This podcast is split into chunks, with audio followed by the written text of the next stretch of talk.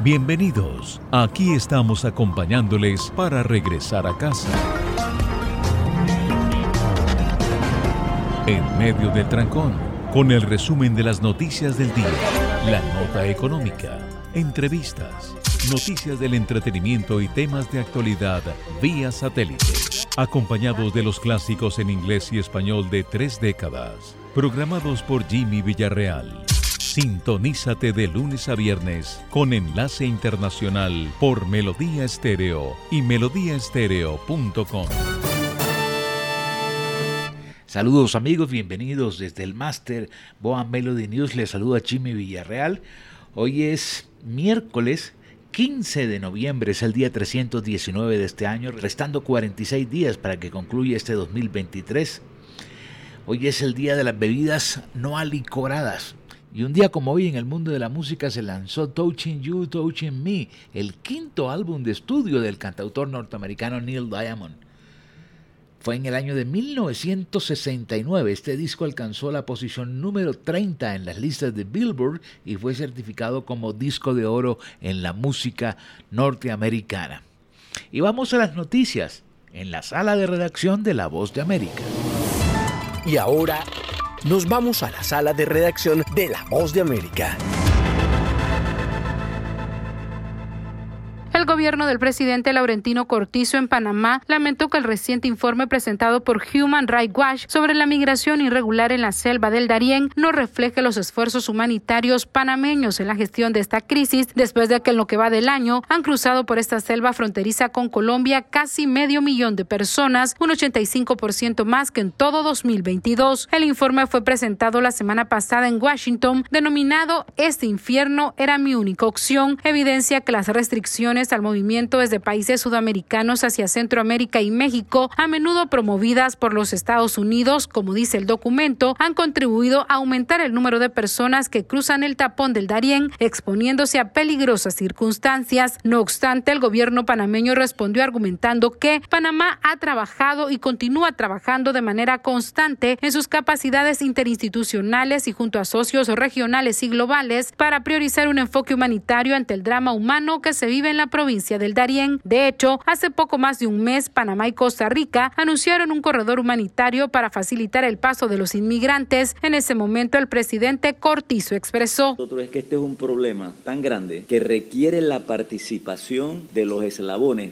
países de la región. ¿Para qué? ¿Cuál es el objetivo? Obviamente que el flujo de migrantes irregulares sea lo más ordenado posible. La Cancillería de Panamá expresó en un comunicado textualmente, el Darién no es una ruta para migración regular, segura y ordenada, y no es justo que pretendan que Panamá debe dar asilo a los migrantes irregulares cuando esto representa dar validación a una ruta que por motivos geográficos imposibilita dicha atención. El gobierno del presidente Cortizo mantiene una campaña constante bajo el eslogan, el Darién no es una ruta, es una jungla. Juan Pino, ministro de Seguridad de Panamá destacó los daños que el país sufre a causa de esta migración son irreversibles, como se ha dicho. Y Panamá ha tomado la decisión de transformar este problema humanitario a un problema de seguridad nacional por los efectos que nos está dejando esta migración. En tanto, la crisis migratoria continúa y cientos de personas siguen arriesgando sus vidas para llegar a la frontera de Estados Unidos e irónicamente muchas veces termina en muerte, extorsión del narcotráfico, violaciones y deterioro de sus derechos humanos, según el informe del organismo internacional. Sala de redacción, Voz América.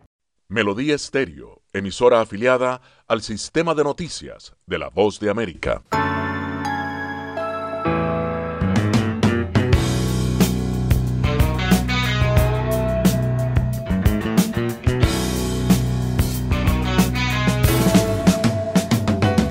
Whenever I see your smiling face, I have to smile myself because I love you. Yes, I do. Give me that pretty little pout, it turns me inside out. There's something about you, baby, I don't know. Isn't it amazing a man like me can feel this way? Tell me how much longer it will grow stronger every day.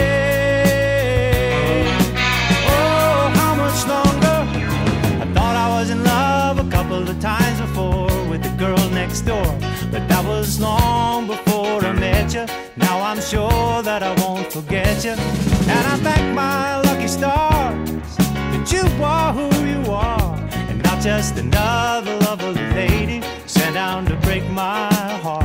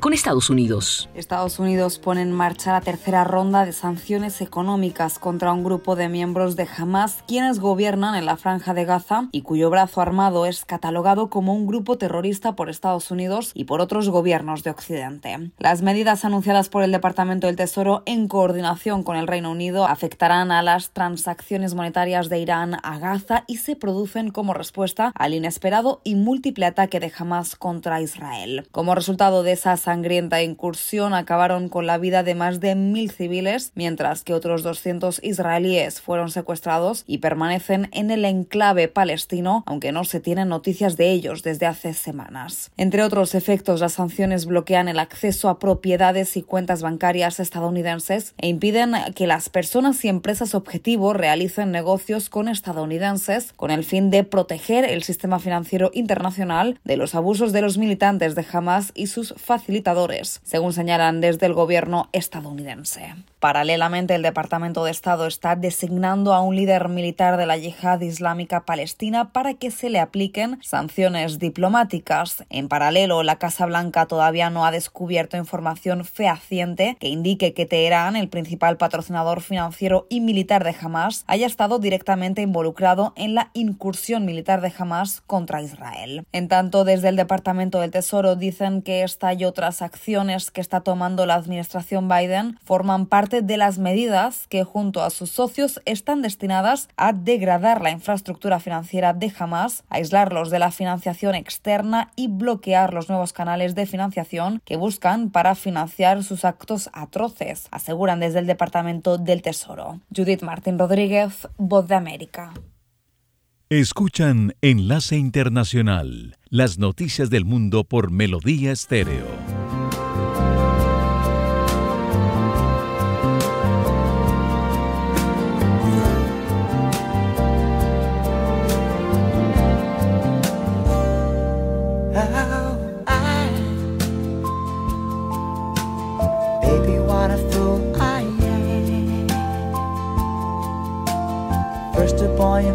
A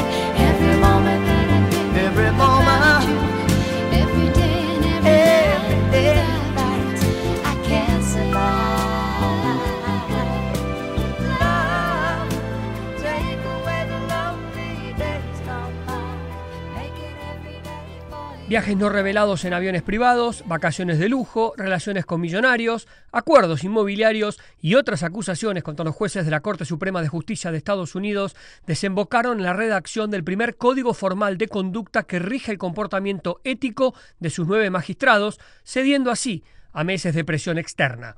Fue adoptado después de una serie de informes de los medios que detallaban cuestiones éticas en torno a algunos de los miembros de la Corte Suprema, en particular el juez conservador Clarence Thomas.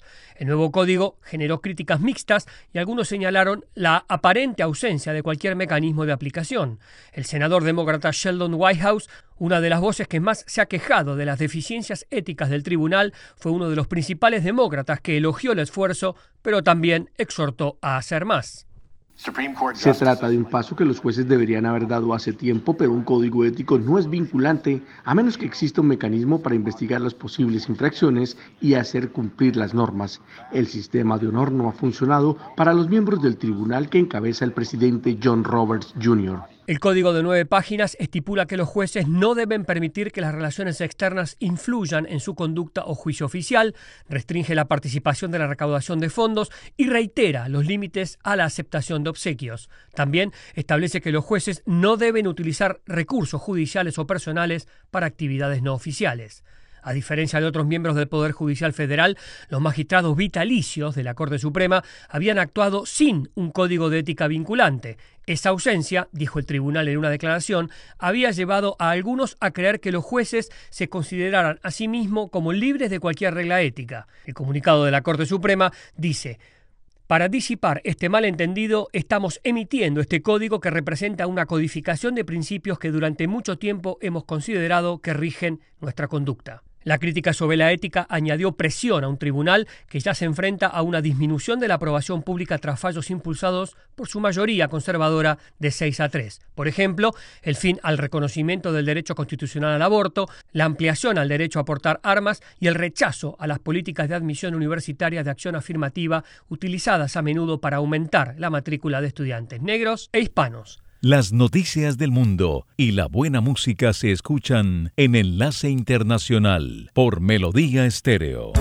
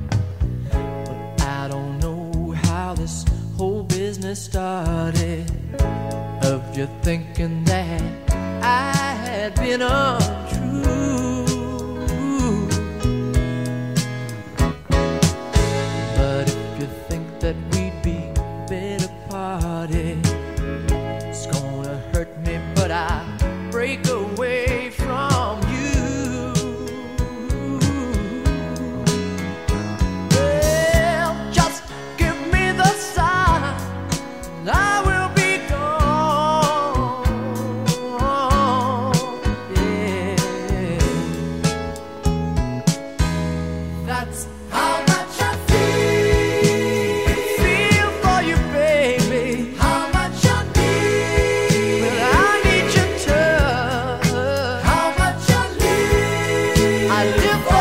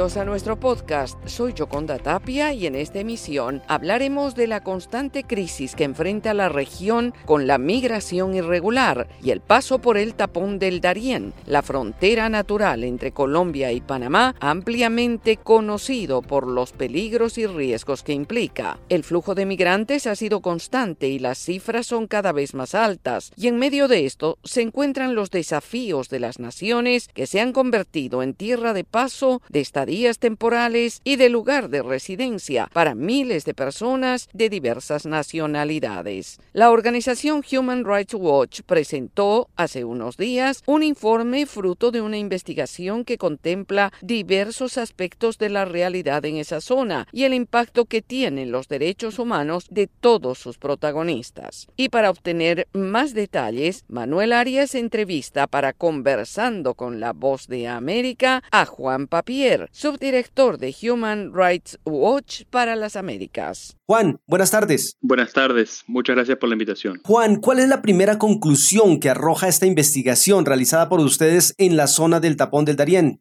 La principal conclusión de nuestro informe es que las políticas migratorias que ha promovido los Estados Unidos han sido un factor clave que han aumentado, en lugar de reducir, han aumentado el flujo migratorio a través del tapón del Darién. En el pasado, con mucho esfuerzo, los migrantes ecuatorianos y venezolanos buscaban viajar en avión a México para solicitar asilo en los Estados Unidos. Hoy, debido a restricciones migratorias eh, y exigencias de visado, esa opción no está disponible para estas personas. Entonces, no les queda más remedio a aquellos que quieren migrar para buscar una vida digna o que quieren solicitar asilo en los Estados Unidos que cruzar el tapón del Darién. Y en esta ruta por la que ya han cruzado más de 500.000 personas en el último año, se enfrentan a gravísimos abusos de bandas y de grupos criminales tales como casos de violencia sexual, homicidios y todo tipo de atrocidades que ocurren bajo la inclemencia de la selva en el tapón del Darién. Claro, Juan, la investigación denuncia que la migración ilegal por el tapón del Darién está dejando millonarias ganancias al clan del Golfo. ¿Cuál es el modus operandi de esta organización criminal? El Clan del Golfo, que es una organización criminal narcotraficante que opera en Colombia y que tendría hasta 9.000 miembros en el país, controla buena parte de la selva y de las regiones aledañas al tapón del Darién del lado colombiano. Nosotros hemos podido documentar que el Clan del Golfo lleva a cabo tres actividades principales en relación con el flujo migratorio a través del tapón del Darién. Primero, ellos regulan las rutas, las administran para que el flujo migratorio no afecte el tráfico de cocaína que también ocurre a través de la selva. En segundo lugar, extorsionan a todas las personas que se benefician de la migración, a los guías o coyotes que llevan a las personas, pero también a aquellos que les venden comida, les alquilan una habitación, cualquiera que se beneficie eh, de la migración debe pagar una extorsión de en general el 20% al clan del Golfo. Y en tercer lugar, el clan del Golfo es el que manda, el que establece las reglas que se deben cumplir en la zona y hace cumplir estas reglas en algunos casos a través de amenazas y de la violencia. Según la información de inteligencia militar colombiana que hemos conocido, el clan del Golfo podría estar obteniendo hoy hasta 60 millones de dólares al año gracias a esta extorsión y a este control del flujo migratorio a través del tapón del Darién. Juan, un alto porcentaje de los migrantes que cruzan en el Darién son venezolanos, personas que inicialmente habían emigrado a países del área. ¿Qué ha motivado que estas personas hayan optado por intentar llegar a los Estados Unidos cruzando la frontera colombo-panameña? Lo que estamos viendo en Venezuela, por supuesto, es una crisis humanitaria horrorosa que continúa y un contexto de represión sistemática de los derechos humanos por parte de la dictadura de Nicolás Maduro. Eso es lo que ha causado la migración de los más de 7 millones de venezolanos que han huido de su país. Inicialmente muchos iban a otros países de América Latina, a Colombia, a Perú, a Ecuador, a Chile, a Brasil, entre otros. Lo que hemos visto a partir de la pandemia es que estas personas empezaron a salir de esos países de Sudamérica e intentar llegar a los Estados Unidos. Y esto tiene que ver con que se redujeron las oportunidades laborales, con que aumentó la pobreza y el desempleo, y también con que se han reducido los esfuerzos para integrar y regularizar a estas personas en estos países. Ha aumentado la xenofobia y los esfuerzos para que estas personas puedan rehacer su vida son cada vez menores en Sudamérica. Hay que volver a fortalecer esa agenda de integración de la población venezolana en Sudamérica para que puedan rehacer su vida también en esta zona de nuestro hemisferio. El presidente de Colombia, Gustavo Petro, y el propio mandatario venezolano Nicolás Maduro han pedido que se levanten las sanciones de Estados Unidos contra Venezuela y eso disminuiría la migración ilegal. Eventualmente esa sería una solución a la migración de venezolanos, Juan. Mira, creo que eh, intentar reducir el fenómeno migratorio que vivimos como región a una consecuencia de las sanciones sectoriales que hay sobre Venezuela es una sobresimplificación eh, que no es muy productiva. Eh, la migración de Venezuela comenzó mucho antes de las sanciones que impuso el expresidente Trump. Y lo cierto es que ahora hay esfuerzos para que esas sanciones sean suspendidas mientras el gobierno de Maduro se comprometa y en la medida en que se comprometa a avanzar hacia elecciones justas y libres para que los venezolanos puedan lograr una transición a la democracia y decidir su futuro libremente. Eh, por supuesto que es eh, desafortunado siempre, es lamentable siempre que las sanciones afecten a la población, que nada tiene que, que ver y que nunca debería ser castigada por sanciones, pero también aquí tenemos que buscar esfuerzos serios para que haya una transición democrática. Sin esa transición democrática no vamos a poder solucionar la debacle que hoy sufren tantos venezolanos en su país. Juan, recientemente en medio de los acuerdos entre los gobiernos de Biden y Maduro se acordó retornar a migrantes venezolanos detenidos en Estados Unidos a Venezuela. ¿Cuál es la posición de Human Rights Watch respecto a este tema? Nos parece lamentable que el gobierno de los Estados Unidos haya decidido eh, deportar nuevamente a personas a Venezuela. Se lo hemos hecho saber al Departamento de Estado y a la Casa Blanca en esta semana.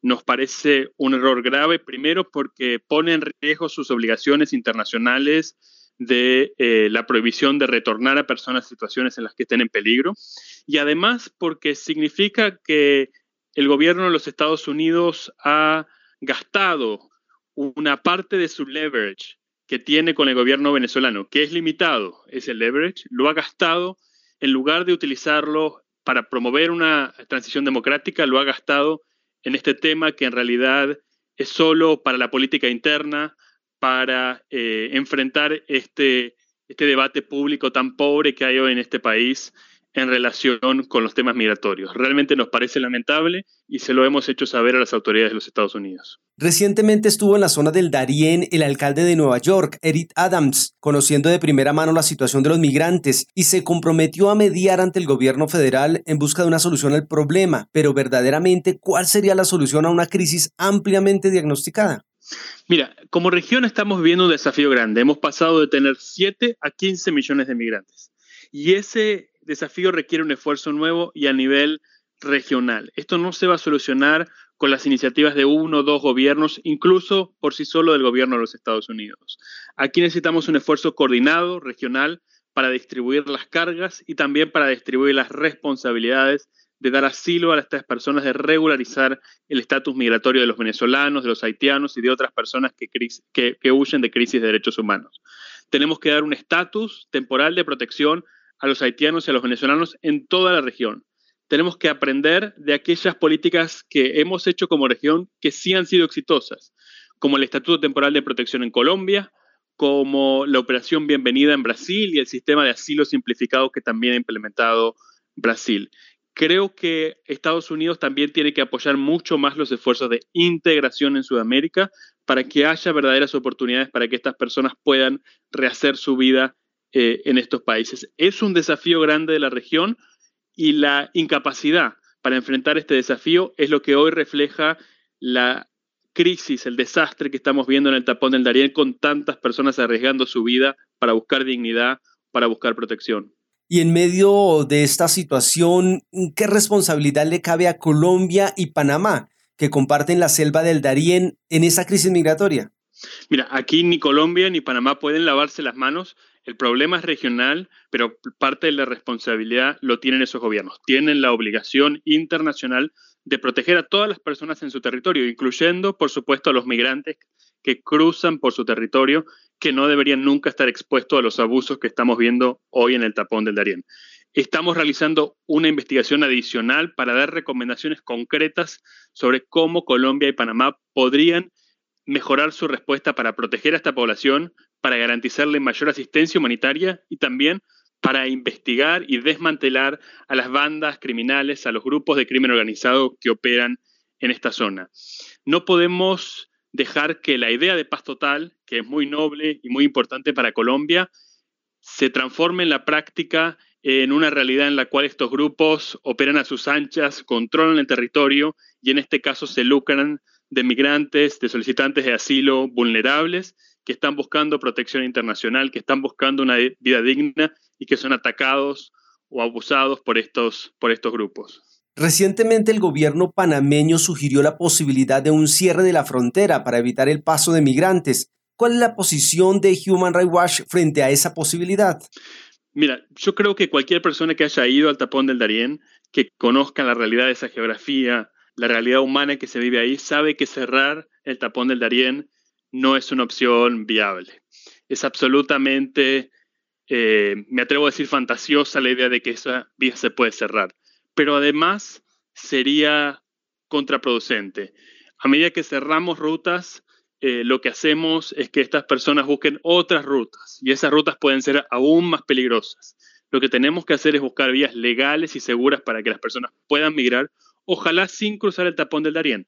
Lo mejor aquí sería que nadie tenga que cruzar el tapón del Darién, que las personas puedan llegar de forma legal y segura para buscar vida digna en otro país, para buscar protección internacional, ya sea en Sudamérica o en Centroamérica o en los Estados Unidos.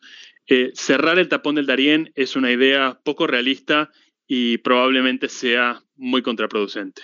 Se ha identificado que además de la ruta del tapón del Darién, Juan, también los traficantes de migrantes están implementando rutas por el Caribe, disfrazando la migración con falsos paquetes turísticos. ¿Qué encontraron ustedes en la investigación frente a este tema? Hemos documentado para el informe las rutas que se utilizan para cruzar el tapón del Darién. Las rutas por el Caribe, las rutas por el Pacífico. Hay diversas rutas que utilizan los migrantes para cruzar la selva. Y, una de las cosas más tristes sobre las rutas es que las rutas tienen su precio, tienen su costo. Las, las rutas más cortas y más seguras son más costosas. Las rutas más largas, más peligrosas, donde más están expuestos a abusos, son más caras. Entonces vemos situaciones en las cuales estas familias desesperadas a veces mandan a sus niños por las rutas cortas y luego ellos van por las rutas largas arriesgando su vida eh, para que sus hijos no deban arriesgarse eh, por estas rutas. Es realmente muy doloroso lo que estamos viendo, una población que está desesperada, que quiere tener una vida digna, que quiere buscar protección y que está dispuesto a todo para lograrlo. Lo que hay que hacer aquí no es seguir eh, cerrando rutas, intentando disuadir la migración, porque eso pone a la población más en riesgo. Y eso hace que se utilicen estas rutas peligrosas como es San Andrés, como es el tapón del Darién en general. Hay que buscar vías legales y seguras para que estas personas puedan migrar con dignidad, para que puedan solicitar asilo como es su derecho. Juan, finalmente, además de esta investigación, en Human Rights Watch preparan nuevos informes. ¿Qué temáticas se van a tratar en estas futuras investigaciones? Hay dos aspectos principales que queremos abordar en futuras publicaciones. Una tiene que ver con los esfuerzos, los desafíos y también las limitaciones que tiene la respuesta tanto de Colombia y de Panamá para proteger a los migrantes, para garantizar la asistencia humanitaria y para investigar a las bandas criminales, al crimen organizado que opera en la zona y además un informe adicional sobre las limitaciones de los esfuerzos de regularización, de acceso al asilo y de integración en Sudamérica. Muchos de los migrantes eh, con los que conversamos en el tapón del Darién nos decían, nosotros estaríamos dispuestos a quedarnos en Perú, en Chile, en Ecuador, en Colombia, en Brasil, pero no lo podemos hacer porque aquí no tenemos oportunidades, porque aquí nuestros niños no pueden ir al colegio, porque aquí enfrentamos la xenofobia, la discriminación, porque no logramos conseguir papeles. Queremos dar recomendaciones concretas sobre cómo se podrían mejorar esos mecanismos de integración y regularización para que estas personas no tengan que cruzar el tapón del Darién como está ocurriendo hoy en día. Pues Juan Papier, muchas gracias por esta entrevista con Conversando con la Voz de América. Muchas gracias a ustedes, un gran placer estar en Conversando con América. Era Juan Papier, subdirector para las Américas en Human Rights Watch, en entrevista con Manuel Arias, brindando detalles sobre el informe de esta organización relacionado con la crisis de migrantes que cruzan la selva del Darién con rumbo, en su mayoría, hacia la frontera sur de Estados Unidos. A ustedes, estimados oyentes, les agradecemos su compañía en este podcast de Conversando con la Voz de América y les recuerdo que de lunes a viernes encontrarán contenido actualizado en nuestro canal de YouTube y en las plataformas de podcast de Apple. Hasta la próxima emisión. Enlace Internacional. Una hora con el mundo por Melodía Estéreo y melodíaestéreo.com.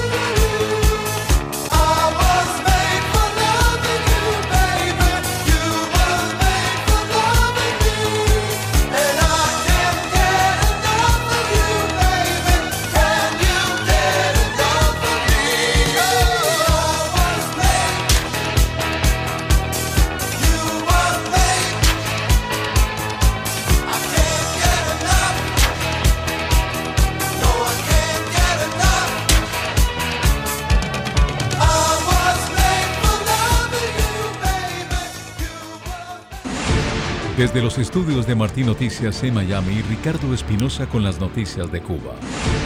Por Melodía Estéreo y melodíaestéreo.com. Un total de 1.062 personas permanecen encarceladas en Cuba por razones políticas, en medio de una represión generalizada por parte de las autoridades, ha revelado el informe más reciente de la organización no gubernamental Prisoners Defenders con sede en España. Se han sumado a la lista 96 presos políticos nuevos en los últimos seis meses. Javier Larrondo, presidente de la organización, ofreció detalles a Martín Noticias sobre este reporte. El régimen, a pesar de estar en estos momentos pasando el examen periódico universal, sigue encarcelando inocentes. Son 16 los nuevos prisioneros políticos en octubre para aumentar la cifra total a 1062, entre los cuales hay 118 mujeres, dos mujeres trans, 34 menores de edad, 17 de ellos acusados de sedición, y un total de 224 procesados por sedición. Y a propósito, activistas cubanos denunciaron las violaciones de los derechos humanos en la isla durante un foro celebrado en la sede de Naciones Unidas en Ginebra, previo al examen periódico universal de Cuba ante el Consejo de los Derechos Humanos y lamentaron el silencio de la comunidad internacional. Shirley Ávila León dijo a Martín Noticias que la situación luego de la anterior evaluación sobre derechos humanos hace cinco años es peor en Cuba. Las violaciones a los derechos humanos han incrementado en la isla. Así lo pudo ver el mundo entero en el marco de diversas movilizaciones populares, principalmente la histórica movilización del 11 de julio del 2021. Los activistas Junior Suárez y Anameli Ramos reclamaron mayor coherencia a la comunidad internacional sobre la realidad que se vive en Cuba. Volvemos entonces a preguntarnos por qué es la narrativa del régimen comunista de La Habana a la que se le ofrece credibilidad, escucha y legitimidad y no así a la voluntad de cambios democráticos hacia un Estado de Derecho que manifiestamente ha expresado la ciudadanía cubana durante años. Todas esas realidades serían suficientes para que Cuba no tenga un asiento en el Consejo de Derechos Humanos. El periodista Pedro Corso, director del Instituto de la Memoria Histórica Cubana contra el Totalitarismo, considera que sería una locura invertir en Cuba. Corso expresó su opinión en una entrevista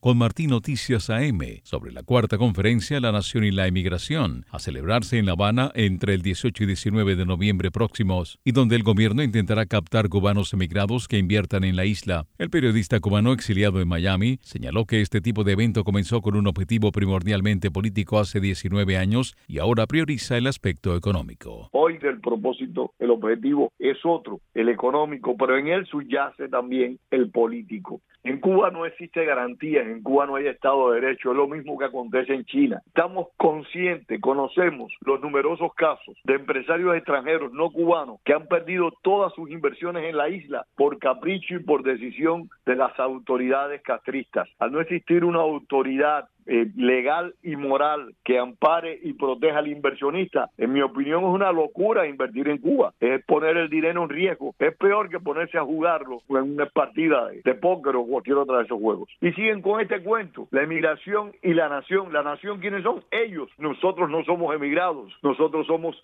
exiliados. Están escuchando Noticias de Cuba. Un jugador de balonmano solicitó el lunes pasado refugio ante el Servicio Nacional de Migraciones de Chile y sería el duodécimo deportista cubano que lo hace de los 21 que abandonaron la delegación de la isla en los pasados Juegos Panamericanos de Santiago, según confirmó el bufete de abogados Bonito y Hurtado, encargado de los trámites legales. Se trata de un atleta de 28 años que jugaba la posición de pivot en la selección cubana, aunque no dieron a conocer su nombre aún. A propósito, las jugadoras cubanas aseguraron a la prensa internacional que pretenden incorporarse al equipo de las Diablas de hockey y representar a Chile en futuras competencias. Ya queremos ser una diabla más, integrar a la selección nacional y poder representar a Chile. Porque el amor lo cura todo.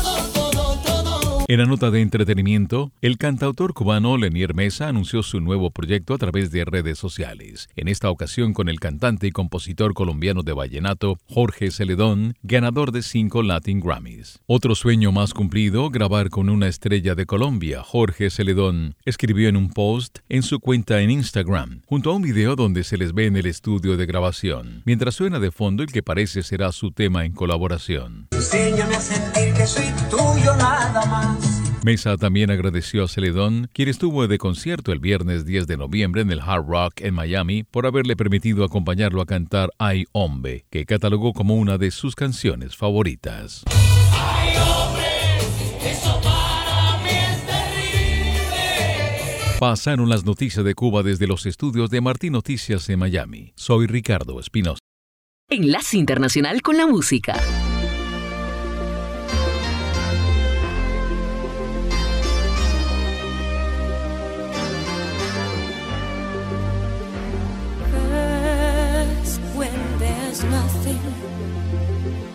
Slow glowing dream that your fear seems to hide deep inside your mind. All alone, I have cried silent tears full of pride in a world made of steel,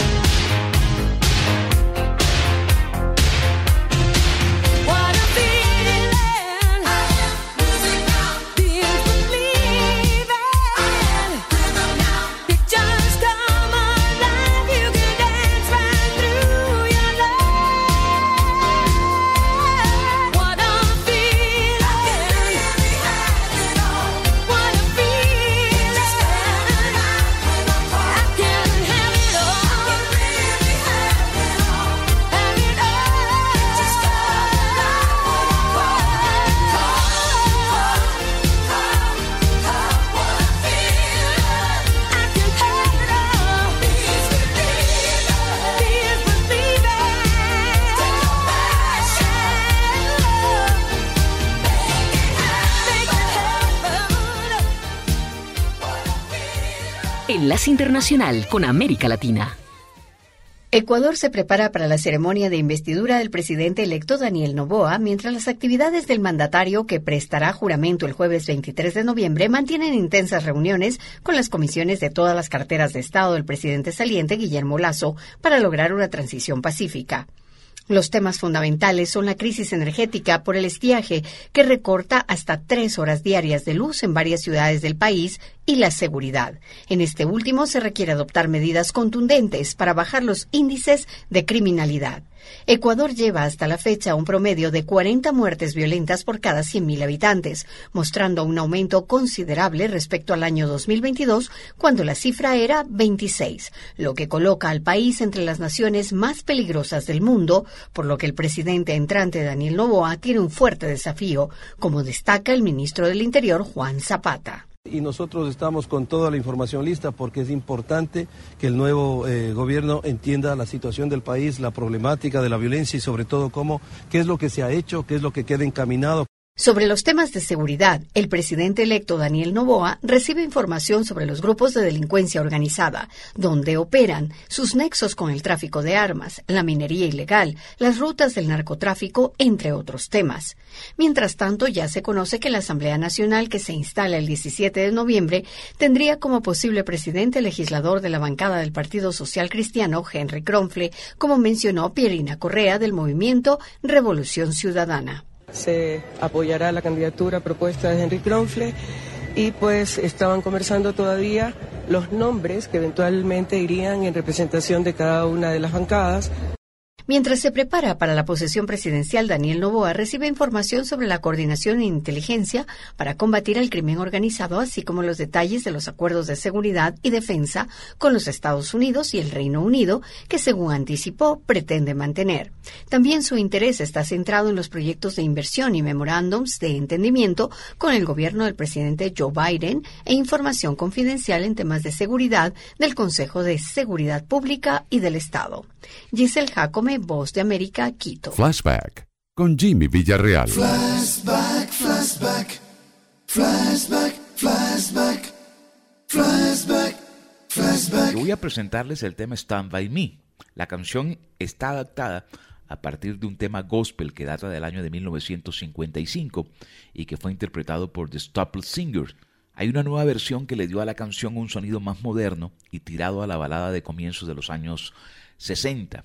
Durante la composición del tema, King no tenía intención de grabarla y solo la trataba como una posible demostración o canción de relleno para algún disco. Sin que nadie lo pensara, Stand By Me estaría en los 10 primeros puestos de la lista de Billboard en dos ocasiones, tras su publicación como single en el año de 1961 y en 1986. When the night has come and the land is dark and the moon is the only light we'll see. No, I won't be afraid. Oh, I won't be afraid.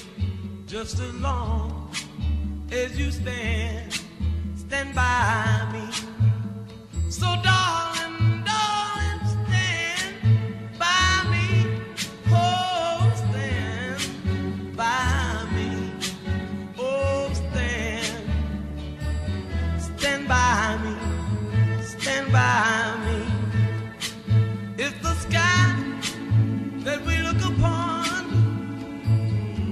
should tumble and fall, or the mountain should crumble to the sea. I won't cry, I won't cry, no, I won't shed a tear just as long as you stand, stand by me.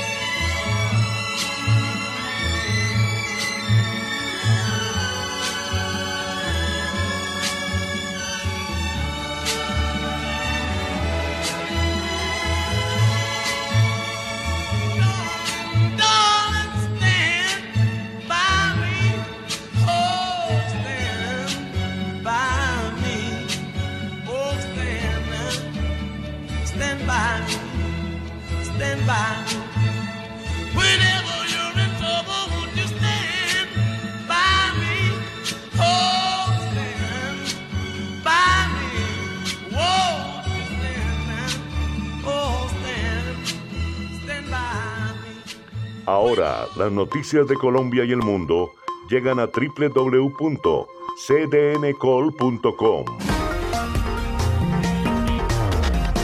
Somos cadena de noticias y el portal digital de las Américas. Noticias, deportes, salud, entretenimiento, análisis, América Latina y el mundo, radio y televisión en vivo, cadena de noticias. Enlace Internacional con el Entretenimiento. Estrenos por streaming en noviembre. Desde Washington le saluda Alejandro Escalona. Esta es La Voz de América.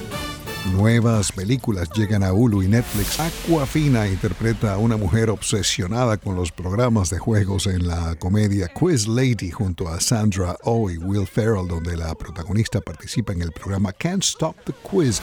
Annette Bening retrata a Diana Nayad, una heroína de la vida real que nadó de Cuba a Cayo Hueso en 2013. En la película Nayad, Jodie Foster interpreta a Bonnie Stoll, amiga y entrenadora de la nadadora. Así que Quiz Lady en Y Nayad en Netflix. Ya salió la autobiografía del actor Henry Winkler, estrella principal de la serie televisiva Happy Day, titulada Being Henry, The Fonz and Beyond. El libro cuenta la historia de una figura de Hollywood que se convirtió en un ícono de la pantalla de TV y posteriormente en defensor de las personas con dislexia. La popularidad del Fonzie prácticamente eclipsó a los demás personajes del programa en el que actuaron un muy joven Ron Howard, director de las películas del Código da Vinci, también Tom Bosley, Marion Ross, Pat Morita y Scott Baio. En la revista People, las estrellas de Friends expresaron su pesar por el fallecimiento de Matthew Perry.